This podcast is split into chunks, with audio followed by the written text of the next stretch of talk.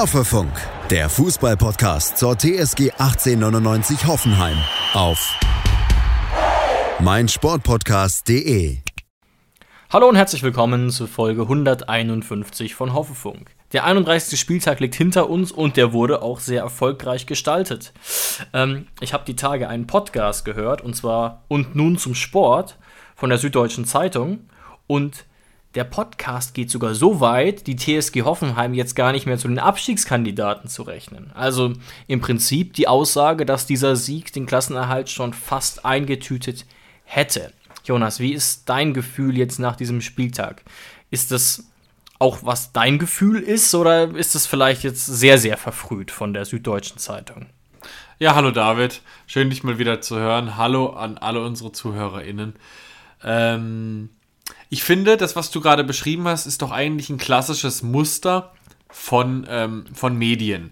Also solange es bei einer Mannschaft, da sind wir uns einig, vom Kader her darf die TSG Hoffenheim nicht absteigen und eigentlich auch nicht zu den Abstiegskandidaten gehören. Die anderen, die mhm. da unten drin stehen, Stuttgart vielleicht noch am wenigsten, die, da überrascht es jetzt doch eher weniger. Das heißt, solange die Kacke richtig am Dampfen ist, dann wird draufgesprungen und es wird äh, Bericht nach Bericht, Artikel nach Artikel geschrieben, wie schlimm es denn bei der TSG ist und was da alles am Rumoren ist und noch so weiter. Sobald du dich halbwegs befreit hast mhm. und es nicht mehr so wahrscheinlich ist, rudern sie wieder zurück und sagen, ja gut, mein Gott, der Kader ist halt doch zu gut. So richtig dran geglaubt haben wir ja doch nicht. Also ich finde, es ist so ein bisschen das klassische Muster, weil momentan die TSG ist auf Platz 14. Natürlich, wir beschäftigen uns mit der TSG und es ist selbstverständlich, dass wir noch im Abstiegskampf sind. Es sind lediglich vier Punkte zum Relegationsplatz, aber für die Außen, für Außenstehende, für, für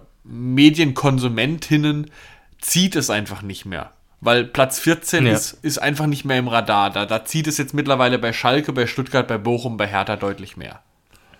Und es ist natürlich auch so, verstehe ich, dass es vom Momentum her unwahrscheinlich wirkt, ne? wenn man einfach so die Entwicklung sieht der letzten Spiele jetzt wieder mit dem Sieg. Es ist aber natürlich so, du hast die Medien da, glaube ich, ganz gut verstanden, dass nach 20 Minuten dann doch nochmal unser Name fällt und das heißt, ja, theoretisch könnte Hoffenheim da schon auch nochmal reinrutschen, aber wir zählen sie jetzt eigentlich nicht mehr zu den engsten Kandidaten. Also man hat das schon noch auf dem Schirm. Es sind ja auch nur vier Punkte Puffer zum VfB. Ähm, und das Restprogramm ist nicht ganz einfach von uns. Dementsprechend ähm, ist es aber zumindest so vom Gefühl her dass man sich sehr, sehr schwer vorstellen kann, dass es noch auf Platz 17 oder 18 runtergeht. Möglich ist es aber natürlich. Ja, und das ist jetzt, muss eine Stärke jetzt von Pellegrino Matarazzo sein, ähm, das Gefühl der Mannschaft wieder zu nehmen, dass man ja eigentlich nicht mehr absteigen könne. Klar, das ist dann so ein klassisches so eine mhm. klassische Floskeln auf einer PK. Der Trainer sagt, nein, es ist nicht sicher, bis wir rechnerisch durch sind. Selbstverständlich ist es so. Aber es geht ja um die Emotionen. Wenn ein Spieler eigentlich ja. denkt, ah, jetzt haben wir uns frei geschwommen, jetzt kann eigentlich nicht mehr viel passieren, da entsteht das Gefährliche.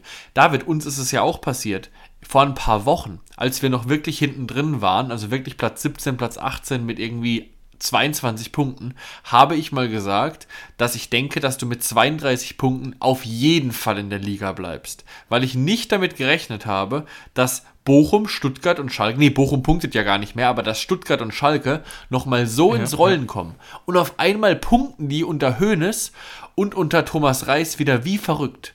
Schalke gewinnt, Spiel, gewinnt Spiel nach Spiel und auf einmal bist du mit 32 Punkten überhaupt nicht mehr sicher. Ich bin mir nicht mal mehr sicher, ob 32 Punkte ähm, für, für, den, äh, für, den, für den Relegationsplatz reichen. Also es ist einfach jedes Jahr der Wahnsinn, was am, am Ende der Saison mit den, mit den Abstiegskandidaten nochmal passiert, wer da nochmal einen Schwung entwickelt. Und momentan sieht es so aus, als würde es Bochum vielleicht doch klatschen, obwohl vor fünf Spieltagen keiner mehr Bochum genannt hätte. Ja, lasst uns doch mal einen ganz kurzen Exkurs machen, weil es gut passt, zu meinem Lieblingsort, ich würde schon fast sagen zu meinem Happy Place in die Statistikzentrale, weil ich habe mich damit tatsächlich eben schon ein bisschen beschäftigt. Wir haben es ja auch gesagt, dass äh, Schalke und Stuttgart unverhältnismäßig viel punkten. Schalke mit neun Punkten aus den letzten fünf Spielen. Das ist irre im Vergleich zur Bilanz davor. Und der VfB immerhin mit acht Punkten aus den letzten fünf Spielen. Jetzt ist es aber so, Jonas, dass die aktuelle Saison überhaupt nicht besonders wäre oder besonders wird, wenn nicht eine Sache passiert. Also was in den letzten Jahren immer so war, ich habe mir die letzten sechs Saisons eben angeguckt, ist, dass es zwei Teams waren, die am Ende äh, eingebrochen sind, die am Ende kaum gepunktet haben und die auf der Stelle getrabt sind. Was man natürlich jetzt ausklammern muss, sind gewisse Ausnahmen. Also Teams, die schon abgestiegen waren eigentlich am 30. Spieltag Kräuter und dann Fürth. befreit aufspielen konnten. Ja, ne? Kräuter führt. Oder auch der HSV mal, der schon abgestiegen war und dann noch zwei Siege geholt hat, weil es eh egal war. Dann war man auf einmal befreit. Aber sonst ist es tatsächlich immer so, dass ein, zwei Teams unten kaum punkten. Und wenn das mit Bochum und Hertha ungefähr so bleibt, wie es bisher ist, ne, die haben ja einen Punkteschnitt, der jenseits von 1 liegt, dann wäre es eigentlich eine relativ normale Saison. Und das ist jetzt eben die spannende Frage. Fangen Bochum und Hertha nochmal so richtig an zu punkten? Die Hertha macht ja, die Hertha zuckt ja scheinbar noch ein bisschen. Mit einem katastrophalen Spielstil übrigens, aber gut, anderes Thema. Ähm, das ist wirklich die entscheidende Frage. Weil wenn Bochum und Hertha nicht mehr zucken, dann würde unsere Analyse wahrscheinlich stimmen, dass 32 Punkte reichen könnten. Ähm, in den letzten Saisons, nur zur Einordnung, war es so, dass meistens 33 bis 36 Punkte für Platz 15 gereicht haben. Also könnte man vereinfacht sagen, gewinnen wir ein Spiel, sind wir ganz sicher durch. Das ist, glaube ich, das würde, glaube ich, niemand bestreiten und ist, glaube ich, mathematisch auch, ja, fast schon selbsterklärend. Könnte gut sein. Unser Restprogramm nochmal zum Festhalten ist ja Wolfsburg, dann Union Berlin und am letzten Spieltag Stuttgart. Also kein super leichtes Restprogramm. Vor allem der letzte Spieltag ist halt super gefährlich gegen den VfB, wenn es bei uns noch um irgendwas gehen sollte. Also ich bin mir relativ sicher, wir sollten es vor dem Spieltag durch, über die Bühne gebracht haben. Ansonsten kann es echt eklig werden. Ähm, Absolut. Jetzt ist es aber so, dass uns das gar nicht so sehr zum Nachteil gereicht, würde ich sagen, weil, nur ganz kurz der Vollständigkeit halber, ne? Der VfB hat zwar einigermaßen Momentum, hat aber auch kein leichtes Restprogramm, würde ich sagen. Leverkusen und Mainz, für die geht es noch um was. Leverkusen kämpft noch um Platz 6 oder 7. Mainz will, denke ich, Platz 7 auch noch erreichen. Und dann eben wir. Und ganz schlimm sieht es aus, wenn wir auf Schalke gucken. Ne? Ja. Die spielen noch gegen Bayern, gegen Frankfurt und gegen Leipzig. Das einzig einfache Restprogramm, und das muss man vielleicht äh, in Anführungszeichen Hertha, sehen, weil die ja. ich, gell? Hertha, oder? Ja, Hertha hat vielleicht das leichteste Restprogramm mit Köln, Bochum und Wolfsburg. Wo- Für Wolfsburg könnte es am 34. Spieltag nämlich um nichts mehr gehen. Ähm, Bochum ist im massiven Abwärtstrend und bei Köln, Köln steht im Niemandsland. Aber Bochum ist eben so in der Scheiße momentan, zwei Punkte aus fünf Spielen und hat ja eigentlich auch keinen Kader, der der Bundesliga so zu 100% gerecht wird. Also es ist schon sehr, sehr spannend, das muss man einfach mal sagen. Aber dieser Sieg für uns hat schon alles verändert. Wir würden sonst nämlich mit 29 Punkten noch hinter Schalke stehen, auf Platz 15. Ja, also es war super wichtig, dieser Sieg, und deswegen schauen wir doch mal ein bisschen genauer, wie wir denn das erreicht Gerne, haben, gerne. einen Heimsieg äh, gegen die Eintracht aus Frankfurt zu erringen. Also, wir haben das Spiel, da muss man jetzt kein Fußballexperte sein, sondern einfach mal kurz auf die Tore gucken. Wir haben das Spiel in der ersten Halbzeit gewonnen, weil in der zweiten Halbzeit nicht mehr viel ging. Mal eine kurze Frage an dich. Was hast du dir denn im ersten Moment gedacht, als du dir die Aufstellung angeguckt hast? Weil da gab es ja schon die ein oder andere Überraschung. Ja, also als ich die Aufstellung so gesehen habe, habe ich gedacht, das könnte für meine Nerven ein sehr schwieriger Nachmittag werden. Und das war es ja dann auch in gewisser Weise aus anderen Gründen später. Aber, ne, was natürlich, zwei Aspekte haben mich besonders nervös gemacht, muss ich sagen. Zum einen eben Bebu als rechter Joker. Und die Dreierreihe mit ähm, Nsocki, der ja weiterhin nach seiner Form sucht. Leider auch im Spiel gegen Frankfurt. Und ansonsten war ich völlig zufrieden, völlig einverstanden. Und es ist ja auch nicht so, dass wir bessere Optionen gehabt hätten. Ich hätte übrigens ehrlich gesagt fast mit Biko gerechnet, statt mit äh, Stanley. Aber ich war sehr nervös vor dem Spiel.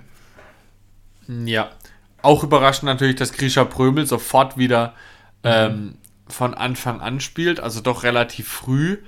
Zeigt mhm. natürlich einfach nur, wie wichtig er in dem System ist, auch bei einem Trainer, der ihn eigentlich ja noch gar nicht spielen gesehen hat. Aber ähm, ja, man muss sich einfach nur mal seine Laufstatistik angucken. Dann ist klar, wie wichtig ein Grisha Prömel ist. Bebu, Hast du es gerade vorliegen? Oder? Wie bitte? Ah nee, ich, ich, hab's, ich hab's vorliegen. Über 12 Kilometer wieder. Ja, er ist ja, er ist ja vor seiner Verletzung auch der Dauerläufer der Liga gewesen. Und das, obwohl er natürlich prominente ähm, Konkurrenz hat, wie beispielsweise ein Eggestein, der in der Liga auch immer viel läuft. Und Prömel war mit Abstand mhm. in der Hinrunde der Spieler, der die meisten Kilometer abgespult hat. Deswegen einfach super, super wichtig. Und natürlich auch einfach torgefährlich, am Ball stark, aber körperlich gut. Ja, du hast es gerade schon angedeutet. Ich war mit der Frage, mit der Beantwortung der Frage von Matarazzo nämlich gar nicht so zufrieden. Was hat, was hat Prömel denn deiner Meinung nach mitgebracht? Er hat ja auch eine 2 bekommen vom Kicker. Ähm, was, was, hat, was, was bringt er mit, was ihn so stark macht? Warum hat den Matarazzo sofort wieder reingeschmissen? Ähm, er hat, er verkörpert für mich ähm, die Kombination aus Angriff und Verteidigung. Er ist für mich ein klassischer Box-to-Box-Spieler mit einem Körper wie Goretzka. Also das ist das, was ihn so gefährlich macht. Er kann so, sowohl offensiv Akzente setzen, als auch seinen großen, doch eher bulligen Körper defensiv einsetzen. Das ist so das Besondere. Also er erinnert mich dann wirklich schon an einen, äh, an einen kleinen Goretzka, will ich jetzt mal sagen. Ich will ihn jetzt nicht auf einer Ebene mit Goretzka nennen, dafür hat Goretzka zu viele Erfolge in seinem Leben gehabt. Aber er erinnert mich sehr an ihn. Und das ist ein Spieler, den wir eigentlich so nicht in unseren Reihen haben. Weil ein Geiger ist ein komplett anderer Typ. Geiger ist für mich ganz klar eher defensiv, ist ein Giftswerk gut im Pressing, aber Geiger ist ein guter Spieler, wenn wir nicht den Ball haben. Prömel ist für mich sowohl ein guter Spieler, wenn wir in Ballbesitz sind, als auch wenn wir nicht in Ballbesitz sind. Und das ist eben dieses Besondere bei Grisha Prömel. Darüber hinaus, er ist überall. Und du kannst einfach nur überall sein, wenn du eben so viel läufst, wie er eben läuft. Und das können andere Spieler eben einfach nicht mehr bringen. Sebastian Rudi vielleicht aufgrund seines Alters, Geiger, weil er, Geiger läuft auch viel, aber nicht so viel wie Prömel. Und ja, auch ein Stiller läuft bei weitem nicht so viel wie ein Prömel, weil ein Stiller auch, äh, ja, auch ein ganz anderer Spielertyp ist. Ein Stiller hat zwar auch die Fähigkeit, einen Ball auf engem Raum zu behaupten, aber Prömel bringt dann nochmal ein ganz anderes Tempo mit dem Ball ins Spiel. Und ja, kann ich voll nachvollziehen. Vielleicht auch nochmal ganz kurz aus der Statistikzentrale etwas, was ich gefunden habe. Punkteschnitt in dieser Saison ohne Grisha Brömel von uns. 0,7 Punkte pro Spiel und das waren jetzt leider auch einige und mit ihm waren es eben 1,4. Mhm. Also da, da scheinst du schon recht zu haben und auch mit Rebecca Allgeier habe ich mich ja darüber ausgetauscht ähm, im TSG-Radio, wie wichtig sein Comeback sein könnte und das scheint sich sofort zu bewahrheiten.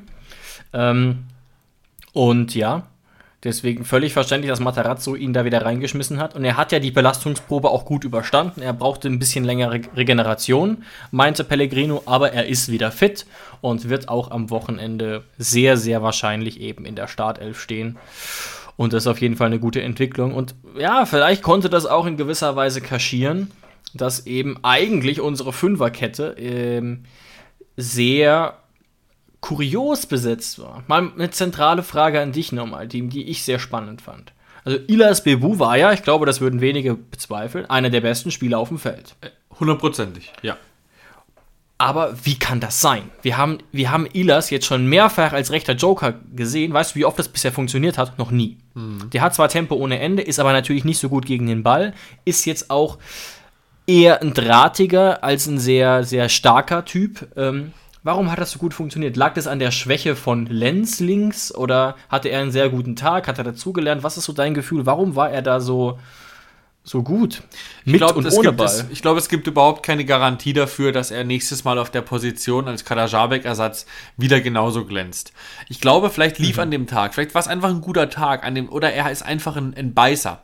Er hat den Abstiegskampf angenommen, war in der Lage, sowohl offensiv als auch defensiv Wege zu gehen. Er hatte seinen Gegenspieler auch komplett im Griff, hat zusätzlich noch immer wieder, hat ein Tor geschossen, er hat also immer wieder auch den Weg nach vorne gesucht, ähm, hat natürlich dann auch eine höhere Abschlussqualität als Kadajabek, hat sich dadurch dann nochmal gefährlich gemacht.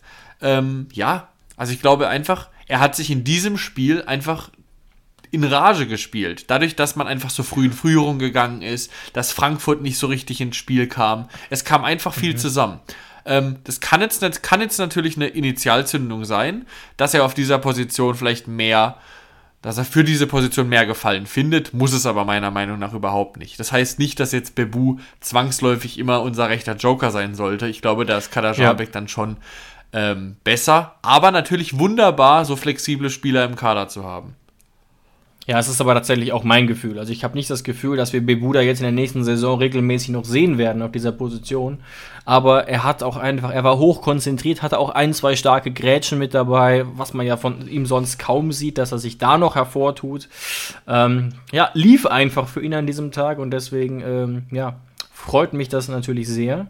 Aber war aus meiner Sicht schon einer von mehreren zentralen Faktoren dass es eben gut lief. Was ich auch noch ganz gut fand, und ich habe das Gefühl gehabt, dass es vielleicht schon einen Einfluss gehabt haben könnte.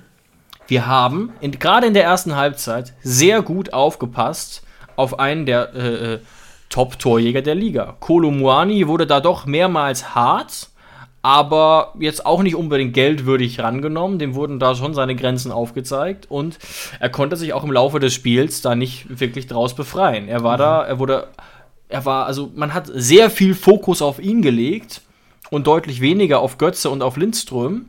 Und es hat sich auch ausgezahlt. Und wie gesagt, man hat da wirklich durch Zweikämpfe zwei, das mal sehr klare Zeichen gesetzt. Also ja. Moani lag da in der ersten Halbzeit schon ein paar Mal auf dem Boden rum.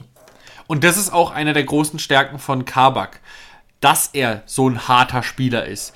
Er spielt zwar auch oft V-Spiel, aber ich finde das gar nicht schlecht, so einem Spieler wie Kolo Muani, der doch auch ein mutiger Spieler ist, der gerne ins mhm. Dribbling geht für so einen großen Stürmer und der auch natürlich im Flow ist, ähm, dem mal zu zeigen, okay, hier kannst, hier kannst du auch heute ganz schön Schmerzen haben. Ich bin da, da gibt es bestimmt andere Meinungen, aber ich bin da grundsätzlich ein Fan davon, in der ersten Halbzeit dem Verteidiger gleich mal einen mitzugeben. Natürlich nicht bösartig, nicht, dass er sich verletzt, aber dass er schon beim nächsten Zweikampf wieder daran denkt, dass es vermutlich wieder mhm.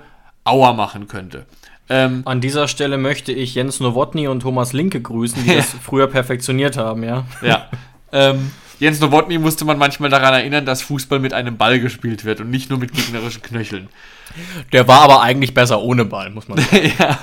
Aber bei, bei Kabak ist eben noch das Problem, dass Kabak dann oft sehr früh gelb sieht und einfach nicht clever genug ist. Und da, mhm. da, da kommt mhm. vielleicht sein zunehmendes Alter macht ihn dann vielleicht auch besser, ähm, auch wenn er schon sehr lange natürlich auf diesem Niveau spielt, dass er dann irgendwann begreift, okay, jetzt habe ich schon gelb, jetzt sollte ich mal aufs, auf die Bremse drücken. Das gelingt Kabak nicht immer. Er, Kabak ist dann schon immer ein Kandidat für eine gelb-rote Karte, aber besser als immer ein Kandidat für eine glattrote Karte zu sein. Und damit wären wir bei der anderen Position.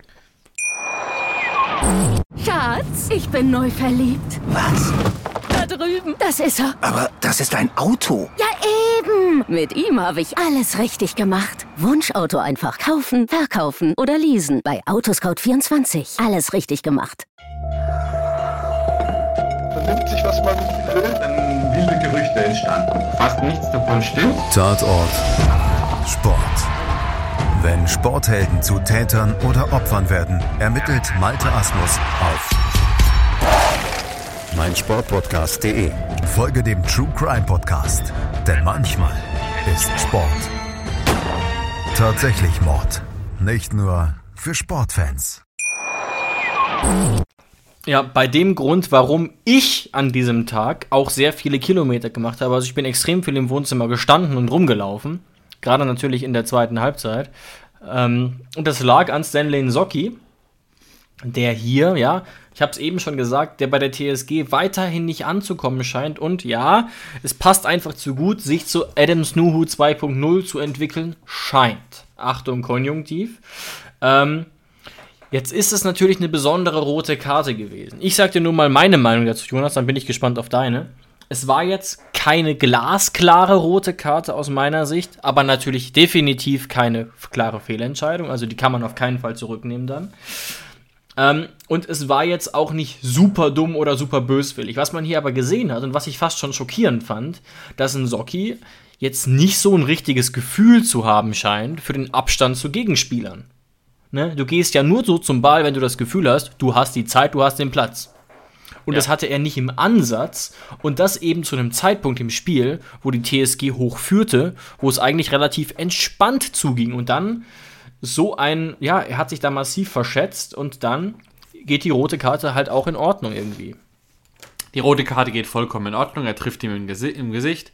Nsocki hat einen Fehler gemacht, den sogar Kreisliga-Trainer zum Ausrasten bringen. Den predigen sogar Kreisliga-Trainer wieder und wieder und wieder.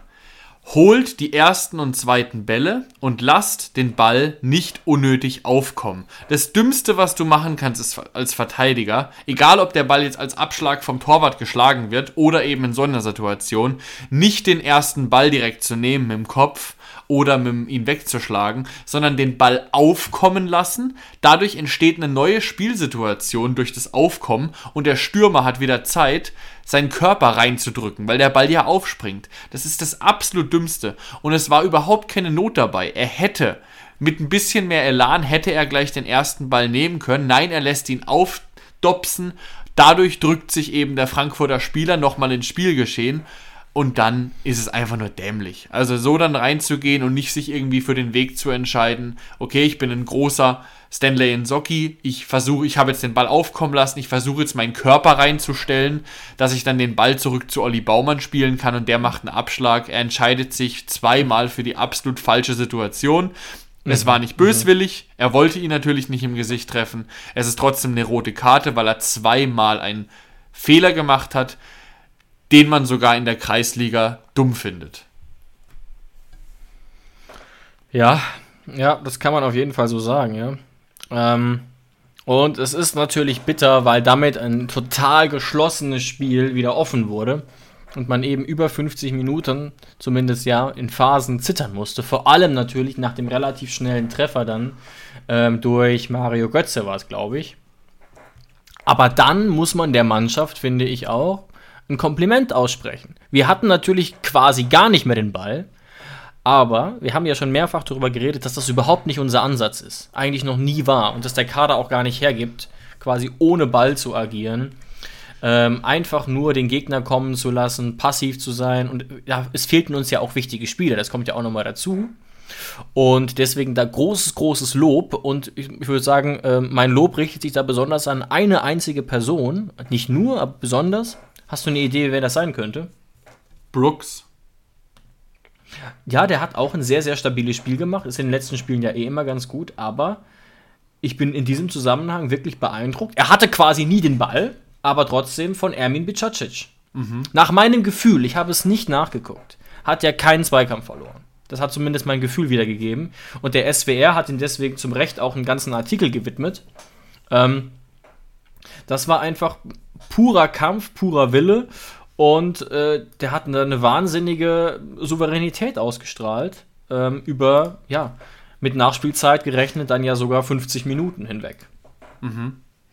Ja, könnte gut sein, dass ähm, Bicacic sich damit sozusagen für größere Aufgaben bewiesen hat und künftig dann der, er die erste Wahl wäre und nicht mehr Nsocki. Vielleicht. Wenn sich die Wege natürlich von Nsocki und uns nicht sogar im, im Sommer trennen. Aber wir haben es auch bei natu- Snuhu schon beobachtet. Es gehören immer zwei dazu. Einer, der ihn verkaufen will und einer, der ihn kauft. Weil er war teuer Ja, genug. absolut. Er war deutlich teurer nochmal als ein Socki, äh, als, als Nuhu. Ich glaube 12 Millionen. 12 Und nur ganz Millionen, kurz ja. für die, für die Statistikfans unter uns. Ähm, Bicacic hat knapp 70% seiner Zweikämpfe gewonnen. Das ist nicht verkehrt. Nee, auf keinen Fall. Genau. Und ja, jetzt Und dann können wir ja nochmal vielleicht über eine kuriose Szene reden. Die rote Karte von Oliver Glasner. Der, wahrscheinlich nicht nur die Situation, aber mitunter diese Situation, hat ja Markus Krösche jetzt dazu bewegt, sich am Ende der Saison von Oliver Glasner trennen zu wollen. Die Wege, was ich fast für eine Ausrede halte, ehrlich gesagt. Es ist wahrscheinlich ein Grund von vielen. Ähm, wir können ja Genau, gleich darüber genau. quatschen. Ich will erstmal kurz die Szene, weil das haben vielleicht nicht alle gesehen. Es gab folgende Szene. Es gab ja einmal den Moment, da, da wurde der Schiedsrichter, ist unglücklich mit äh, So von Frankfurt aneinandergestoßen und wurde unglücklich an der Rippe getroffen. Ähm, hatte da halt Schmerzen, hat das Spiel unterbrochen. Es war zu dem Zeitpunkt nicht ganz klar, wer im Ballbesitz war. Also Angelino hat da gerade einen Zweikampf gewonnen, aber eigentlich wäre der Ball wohl zu einem Frankfurter gegangen. Dann wurde das Spiel unterbrochen und der Schiedsrichter hat halt einfach da entschieden, dass ähm, Hoffenheim einfach den Hochball hat und Ballbesitz hat. So, ist jetzt halt einfach so. Kann man gut finden, kann man schlecht finden, kann eine Fehlentscheidung sein, vollkommen schnurz. Darum geht es nicht. Oliver Glasner hat einen Ball genommen, einen Ersatzball von draußen und hat ihn aktiv aus Wut auf den Platz geschossen. Also sozusagen einen Störball erzeugt. Was laut Ja. Regelwerk, das wusste ich vor dem Spiel auch nicht, bei Ersatzspielern zu einer gelben Karte führt und bei Trainern zu einer sofortigen roten Karte. Das heißt, da gibt es dann überhaupt keine zwei Meinungen vom Schiedsrichter, so- sondern wenn ein, Schied, wenn ein Trainer so etwas tut, gibt es glatt rot, fertig aus und damit muss er dann leben. Da gibt es keine zwei ähm, Interpretationsspielräume. Das ist die grundsätzliche Situation und danach, hast du die Pressekonferenz danach gehört von Oliver Glasner? Ja, mein Gott. Ja, ja, ja. wo er, also könnt ihr euch ja nochmal angucken, die meisten von euch werden es auch auf Social Media, vielleicht in kleinen Clips gesehen haben, wo er dermaßen ausrastet und sagt, ja, was die Mannschaft alles leistet und dass äh, Makoto Hasebe ja sogar Blut im Urin hätte und so erschöpft ist und trotzdem spielt und dass die Mannschaft ja zweimal im Finale ist in zwei, in zwei Saisons und ja, ja, alles Mögliche. Hat er ja sogar mal nicht unrecht, ähm, aber die Art und Weise hat wohl Markus Krösche nicht gefallen. Den Frankfurter Fans übrigens schon. Und Aber es, war doch, aber es war doch sehr kultig, oder nicht? Also es war doch fast schon, äh, es war eigentlich Steffen Baumgart, muss man Es sagen. war eigentlich äh, genauso kultig wie der Präsident oder wer auch immer, der sich da auch zu jedem Scheißdreck äußert, von Eintracht Frankfurt. Auch der. Ich habe den Namen leider auch vergessen. Ich weiß aber ganz genau, wen du meinst. Genau, der war so ein bisschen äh, auch äh, ziemlich bei, bei, bei der Europa League-Saison, als sie letztes Jahr die Europa League mit Oliver Glasner gewonnen haben. Fischer, kann das sein? Ich weiß es nicht. Frankfurt Fischer, ich weiß Aber ist nicht. der nicht Egal. auch zurückgetreten? Ich, da bin ich mir relativ sicher. Peter Fischer. der noch Peter selbst, ja. Fischer, ein deutscher Unternehmer und Sportfunktionär, der sich da zu jeder Scheiße geäußert hat. Der ist ja auch Mhm. eher kultig, genau. Also, wenn man es kultig nennen möchte. Also eigentlich ziemlich kurios, dass dann Frankfurter ähm, nicht damit klarkommen, dass ein Trainer mal etwas emotionaler wird, wobei man ja sagen muss, dass Oliver Glasner in seiner Vergangenheit nicht gerade für Emotionalität bekannt war.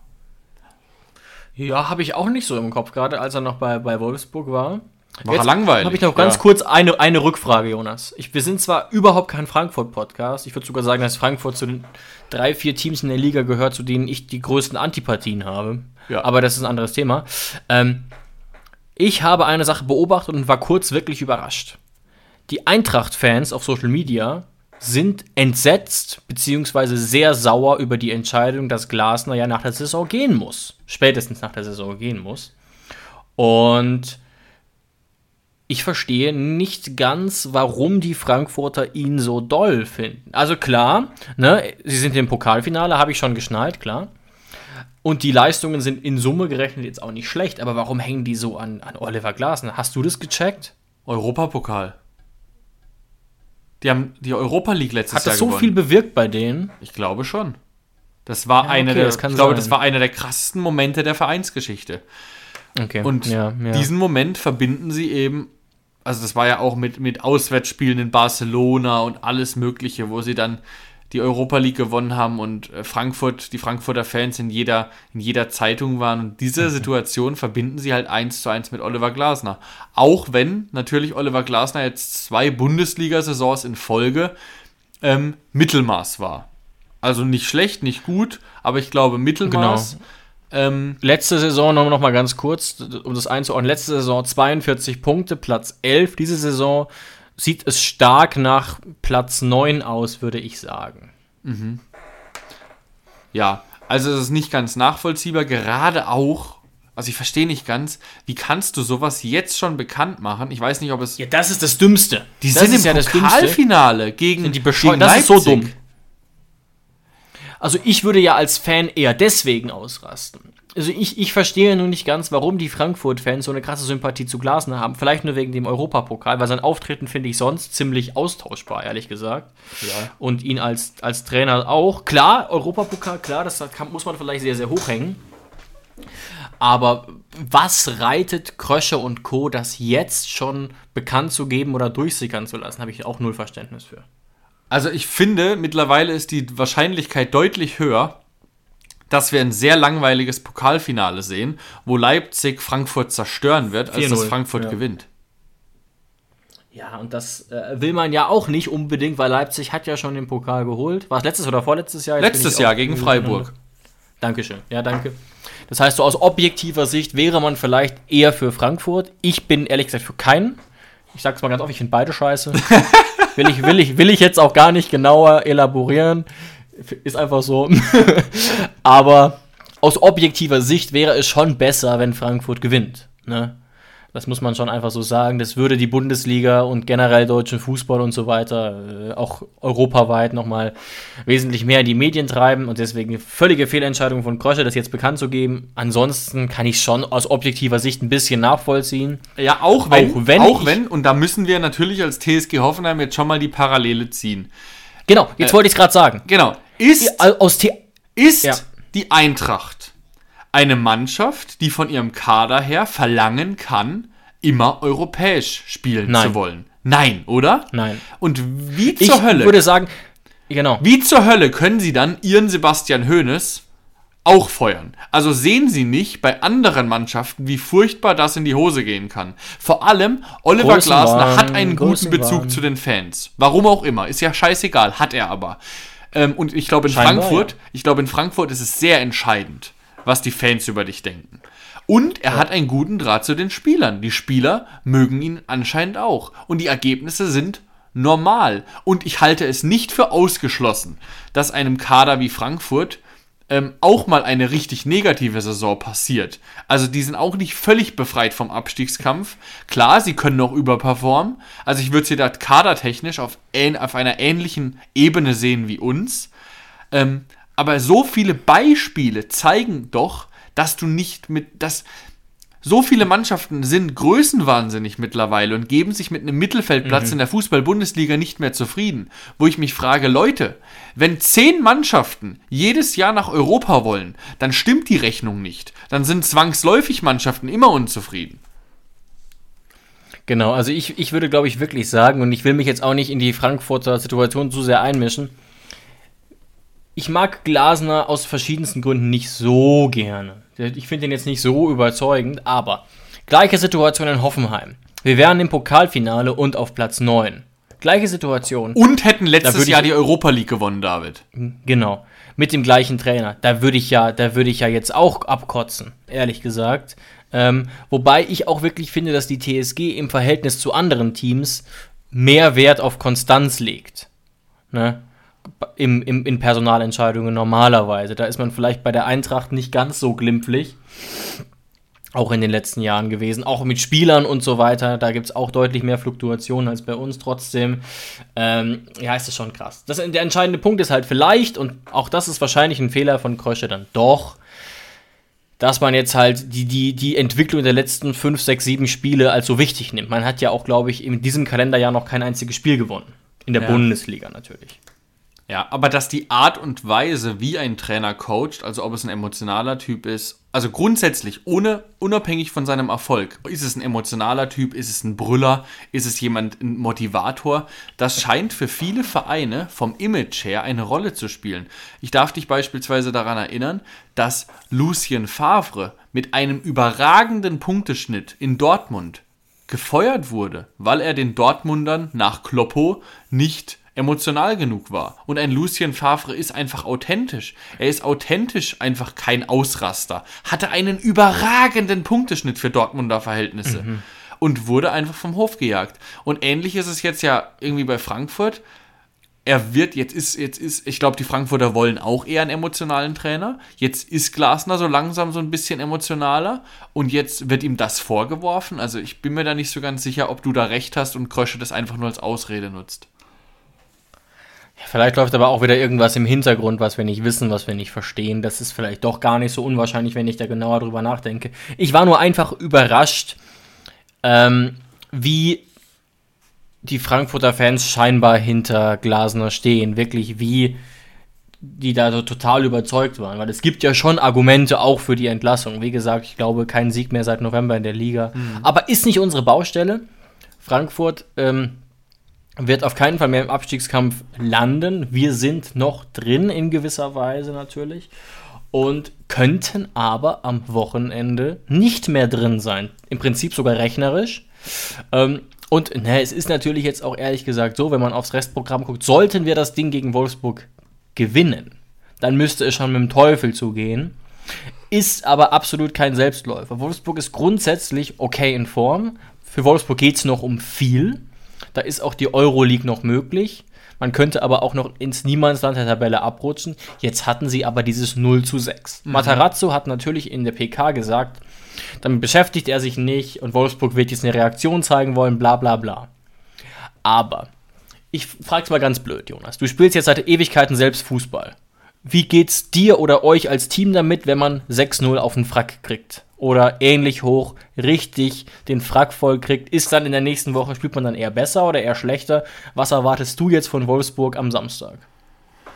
Ich kann es nicht ganz einschätzen, weil ich glaube, dass diesbezüglich der Profibereich ganz anders ist als der Amateurbereich. Okay, interessant. Ja. Ich glaube, dass der Amateurbereich auf jeden Fall so ist, dass wenn du ähm, Thema Selbstwirksamkeitserwartung, wenn du das letzte Spiel so deutlich verlierst, dann gehst du nicht mit einem guten Gefühl als Amateur ins nächste Spiel und sagst, so jetzt aber. Mhm. Sondern da bist du einfach Amateur genug, um zu wissen, dass du ja kein Profi bist, der die Fähigkeiten ja grundsätzlich hat um jederzeit, wenn der Kopf Klick macht, da zu sein. Das wissen die Profis ja von sich. Ähm, deswegen glaube ich, dass der Profibereich da ganz anders funktioniert und das, wenn das gut gemacht wird von Nico Kovac, die Mannschaft damit abschließen kann, sagen kann, okay, das war halt Borussia Dortmund, die haben sich halt in einen Rausch gespielt, es war auch noch im Signal Iduna Park. Ja, mein Gott, die waren halt ein bisschen wütend, dass Bayern jetzt schon wieder Meister wird und sie es verkackt haben. und ich glaube, eine intakte Mannschaft wie der VfL Wolfsburg kann das kompensieren und es sollte keine Rolle spielen gegen uns. Okay, ja, das hatte ich fast befürchtet, ja. Ähm, dass das so sein könnte. Nichtsdestotrotz ist Wolfsburg, denke ich, keine Mannschaft, gegen die wir von vornherein äh, keine Chance haben. Das ist sicherlich eine Mannschaft, die mehr Geld in den Kader investiert hat. Das ist auch ein Kader, der klingt ganz gut, aber der macht mir jetzt bei weitem keine Angst. Ähm, und es ist jetzt auch keine Mannschaft, die, wie soll ich sagen, so ganz, ganz klar für sich ist, dass man klar weiß, okay, das ist hier Spieler X, der macht die Tore. Mhm. Das ist hier Spieler X, über den läuft jede Situation. Das, das wollte ich bei Wolfsburg sagen. so nicht sagen. Das super Interessante an der Wolfsburger Mannschaft, und sie sind ja nicht unerfolgreich, also sie spielen noch um genau, Europa, genau, genau. das ist absolut in Ordnung für den diesjährigen Wolfsburger Kader. Ähm, ja. Das super Interessante bei denen ist, sie haben weder richtig gute Spieler noch richtig schlechte Spieler. Keiner sticht da so besonders hervor, aber, also auf der einen Seite ist keiner wirklich gefährlich, aber auf der anderen Seite ist jeder ein bisschen gefährlich. Das kann ich ganz einfach mhm. belegen, indem ich die Top-Torschützen vorlese. Yannick Gerhardt, Top-Torjäger mit sechs Toren. Dann Jonas Wind, auch Top-Torjäger mit auch sechs Toren. Jonas Wind ist ja der Mittelstürmer. Und dann Maximilian Arnold fünf Tore, Riedle Baku fünf Tore, Marmouche fünf Tore. Und so geht's gerade weiter. Also man weiß beim VfL auf der einen Seite, dass man keinen Top-Stürmer verteidigen muss, der knipst wie am Fließband. Auf der anderen Seite ist genau das auch die Stärke und die Gefahr vom VfL Wolfsburg, dass jeder irgendwie treffen kann. Jede Position ist in der Lage, irgendwie mit Tempo Tore zu erzielen. Auch in Riedle Baku. Klar, auch ein Spieler, ja, der so ein bisschen ähm, sicherlich für Gefahr sorgen kann, gerade auch gegen den Angelino, der ja eine sehr gute Phase hat. Das gehört zur Wahrheit natürlich ähm, auf jeden Fall dazu. David, ganz kurze Zwischenfrage. Was macht Angelino da gerade? Versucht er ähm, nochmal Werbung zu machen, damit er im Sommer zu einem Top-Club kommt? Oder was macht er da gerade? Ich meine, ich freue mich weiß, ja. Ich weiß, er wird nicht bei uns bleiben, da bin ich mir ganz, ganz sicher. Und solange er bei uns gut spielt und seine Scorer macht, freue ich mich. Also ich weiß nicht, wie offen da kommuniziert wird bei der TSG und generell. Ich habe das jetzt auch auf Social Media schon verfolgt, dass TSG-Fans darüber diskutieren, ob man ihn halten sollte oder nicht. Es ist natürlich völlig utopisch, dass der für 20 Millionen verpflichtet wird. Das ist derart utopisch, das wäre unser Rekordtransfer für einen Spieler, der nicht jung ist und der jetzt gerade ein Hoch hat. Also der zumindest mal nicht bewiesen hat bei uns, dass er konstant ins System passt. Ähm, und der natürlich massiv durch Vorlagen und Flanken glänzt, den ich jetzt aber nach wie vor nicht so als perfektes Puzzlestück irgendwie ansehe. Ne, das ist vielleicht auch unfair bei den ganzen Vorlagen, die er geleistet hat, aber ich stehe da schon grundsätzlich weiter dazu. Und er ist, wie gesagt, auch nicht mehr jung. Deswegen denke ich schon, dass er versucht, sich da so ein bisschen jetzt ins Schaufenster zu stellen, mhm. weil ich glaube, die Türen für Leipzig sind zu. Ähm, da scheint ja auch intern das eine oder andere vorgefallen zu sein, da gibt es genug Indizien dafür. Jetzt ist es aber so, das haben auch schon mehrere Portale vermeldet, das denke ich auch, dass den generell niemand für 20 Millionen kauft. Solange der jetzt nicht in den letzten drei Spielen nochmal drei Vorlagen macht, wird, wird den niemand so richtig auf dem Schirm haben. Mhm. Ne? Und dann wird es interessant. Und dann geht es irgendwie darum, ja gut, will ihn vielleicht jemand für 10. Aber auch dann würde ich sagen, dann sind wir raus. Und deswegen ist das jetzt das gro die große Abschiedstournee für Angelino. Ich da bin mir aber, aber nicht sicher, ob ihm das. Hm? Also ich würde dir widersprechen. Ich glaube nicht, dass es in den Bereich von 10 Millionen geht. Ich glaube, da wird auch schon jemand bei 15 Millionen zuschnappen. Aber 10 Millionen wäre so eine Grenze. Ab dann würde ich genau. mittlerweile vielleicht überlegen. Drüber genau. nicht. Es ist auch eine Frage der Alternativen, aber genau. ja, er hat wirklich eine gute Phase. Ich bin, wie gesagt, weiterhin bedingt einverstanden mit seiner Performance in diesem Jahr, aber klar. Aber grundsätzlich bin ich der Meinung, dass wir das Geld lieber investieren sollten, um unsere Flügel wieder so zu besetzen, wie es eben TSG-like ist. Also wir brauchen einfach ein perfektes Dauerläufer. Gegenstück. Genau, wir brauchen das perfekte Gegenstück zu Kalajabek. Auch wenn natürlich leider Kader Jabek einfach wahnsinnig verletzungsanfällig ist und man vielleicht irgendwann sogar mal drüber nachdenken müsste, auch wenn es weh tut, für beide Seiten nochmal irgendwie Ersatz zu suchen. Aber wir brauchen auf jeden Fall so klassische Dauerläufer, Flügelflitzer, Flankengeber mit ein bisschen Tempo. Das ist einfach unser Weg. Klar, und das wird sicherlich auch eine Hausaufgabe sein, die, die Alex Rosen gestellt wird. Und unsere Hausaufgabe im Transferkarussell dieses Jahr wieder. Richtig. Dass wir eigentlich nicht sagen können, jetzt gehen wir mal davon aus, Riesenzufall, wir verpflichten Angelino für 10 Millionen. Wir können nicht riskieren, in die nächste Saison zu gehen, zumindest nicht, wenn wir in die Europa League wollen.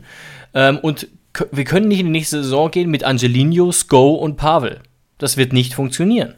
Vom Niveau her natürlich schon, aber die Wahrscheinlichkeit ist viel zu hoch, dass dann regelmäßig da irgendjemand aushelfen muss, der da nicht hingehört. Dann haben wir da wieder einen Sebastian Rudi als rechten Jogger und das kann wirklich niemand gebrauchen. Ja. Aber das ist ja auch das einfach eine krasse Entwicklung jetzt, dass das Go ja eigentlich vor seiner Verletzung Angelino fast schon wieder auf die Bank gesetzt hat, dann verletzt er sich und zu Recht einmal, eigentlich damals. Mh, ja, war eine gute Entscheidung. Er hat gut gespielt und auf einmal macht es Klick bei Angelino und er ist wieder da und Sko hat jetzt wieder das Problem reinzurücken. Ja, es ist einfach ähm, ja. eine schwierige, schwierige Situation. Aber interessant ja. ist ja eigentlich, dass Bebu den Vorzug vor Sko bekommen hat. Das ist ja eigentlich super interessant. Ich war mir sicher, dass Sko spielen wird, muss ich dir ganz ehrlich sagen. Er hat ja auch diese Saison schon oft die rechte Seite gemacht. Also das wäre kein Problem gewesen. Ich weiß jetzt gerade auswendig gar nicht, wurde Sko überhaupt eingewechselt? Nein, Sko saß durch. Na, sehr schön. Also da, darauf hätte ich wirklich keinen müden Pfifferling gesetzt, ähm, dass Sko da 90 Minuten durchsitzt. Klar, die anderen beiden waren stark, aber da hätte man durchaus auch anders wechseln können. Ähm, naja, gut. Versuchen wir vielleicht noch abschließend, ähm, bevor wir die Folge beenden, noch so ein bisschen zu predikten, werden wir einfach wieder 1 zu 1 mit der gleichen Aufstellung spielen, außer dass Pico für Nsocki reinhüpft? Oder wie, wie, wird, wie wird Pellegrino Matarazzo das Team auf Wolfsburg anpassen? Akpo wird spielen. Ist Akpo wieder hundertprozentig fit? Akpo hatte eine zehnte gelbe Karte. Ah, du hast recht. Gelbsperre. Du hast recht. Gelbsperre. Dann ist das Thema ja. vom Tisch. Ah, dann kann, dann kann Biko so gut gespielt haben, wie er möchte. Akpo ist selbstverständlich momentan fester Teil unserer Dreierkette. Leider für ähm, Vogt reicht es ja noch nicht. Das ist, tut natürlich weh. Richtig. Und für Kadajabek reicht es auch nicht. Du hast ja schon gesagt zu mir mal privat, es ist wahrscheinlich sogar das Saisonende für beide. Jetzt hieß es wohl, dass es zum letzten Spieltag für beide reichen könnte, Schrägstrich sollte. Das Ist wäre natürlich die Frage, das riskierst du wahrscheinlich nicht, wenn es gegen Stuttgart um nichts mehr geht. Richtig, wenn es noch um was geht, kann es sein, dass du beide reinschmeißt, weil danach ist eh Pause. Ähm, ja, und was man vielleicht auch noch mal sagen muss, ganz kurz, wer ganz sicher spielen wird und sich ja massiv stabilisiert hat, eigentlich schon in den letzten, ja, sieben, acht Spielen, ist Anthony, John Anthony Brooks. Ja, Wieder mit einem guten Spiel. Ähm, ist wirklich äh, äh, mit ein Grund, warum es eben auch aufwärts ging. Und der wird natürlich ganz sicher auch spielen und wieder natürlich im Zentrum. Ja, ich hätte es nicht für möglich gehalten, dass wir in der Ära Kevin Vogt nochmal einen anderen zentralen Innenverteidiger erleben. Aber die Idee von Matarazzo war gut. Brooks eher in die Mitte zu ziehen und Vogt als rechten Innenverteidiger einzusetzen. Das funktioniert, das passt. Brooks macht es auch gut. Vogt übernimmt trotzdem auf der rechten Seite noch genug Aufbau, wenn er spielt. Und ja, Ja. der Erfolg von Brooks oder der Aufstieg von Brooks oder die Wiedereingliederung von Brooks, nachdem er ja lange bei Benfica Lissabon nicht gespielt hat, in die Bundesliga, die war auf jeden Fall erfolgreich. Brooks ist auf jeden Fall, anders als Delaney, kein Fehlkauf gewesen. Oder Delaney haben wir ja gar nicht gekauft, aber keine Fehlinvestition. Ja, also Brooks könnte ich mir durchaus auch noch länger bei uns bei der TSG vorstellen. Ist zwar auch schon 30, aber ist jetzt auch nicht unbedingt ein Alter. Ähm, genau, anders sieht es eben aus tatsächlich bei Thomas Delaney, aber das ist äh, ein ganz anderes Thema und das Problem hat sich ja eh so ein bisschen gelöst, dadurch, dass Grisha Brömel zurück ist und auch Geiger und so weiter. Also da haben wir jetzt auch auf dieser Position keinerlei Probleme mehr. Genau. David, dann würde ich sagen, eine gute Dreiviertelstunde haben wir gemacht. Wir hoffen einfach, dass wir nächste Woche, wenn wir wieder sprechen, dass wir vielleicht mit viel Glück, da müssen auch die anderen Mannschaften mitspielen, die Klassenerhaltsparty feiern können. Wenn nicht, dann hoffen wir Oder wenigstens auf ein, fast zumindest. ja, wenn nicht, hoffen wir wenigstens auf ein gutes, erfolgreiches Spiel mit zumindest einem Punktgewinn gegen den VfL Wolfsburg und dann hören wir uns nächste Woche wieder. Ciao, ciao, macht's gut. Danke fürs Einschalten, habt einen schönen Tag und bis nächste Woche. Ciao. Schatz, ich bin neu verliebt. Was? Da drüben. Das ist er. Aber das ist ein Auto. Ja, eben. Mit ihm habe ich alles richtig gemacht. Wunschauto einfach kaufen, verkaufen oder leasen. Bei Autoscout24. Alles richtig gemacht. Wie baut man eine harmonische Beziehung zu seinem Hund auf? Puh, gar nicht so leicht. Und deshalb frage ich nach, wie es anderen Hundeeltern gelingt, beziehungsweise wie die daran arbeiten. Bei Iswas Dog reden wir dann drüber. Alle 14 Tage neu mit mir, Malte Asmus und unserer Expertin für eine harmonische Mensch-Hund-Beziehung, Melanie Lippisch. Ist was, Dog? Mit Malte Asmus. Überall, wo es Podcasts gibt.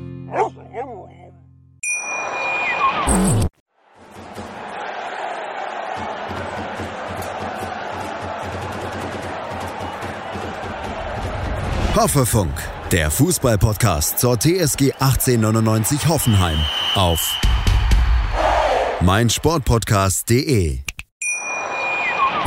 Schatz, ich bin neu verliebt. Was?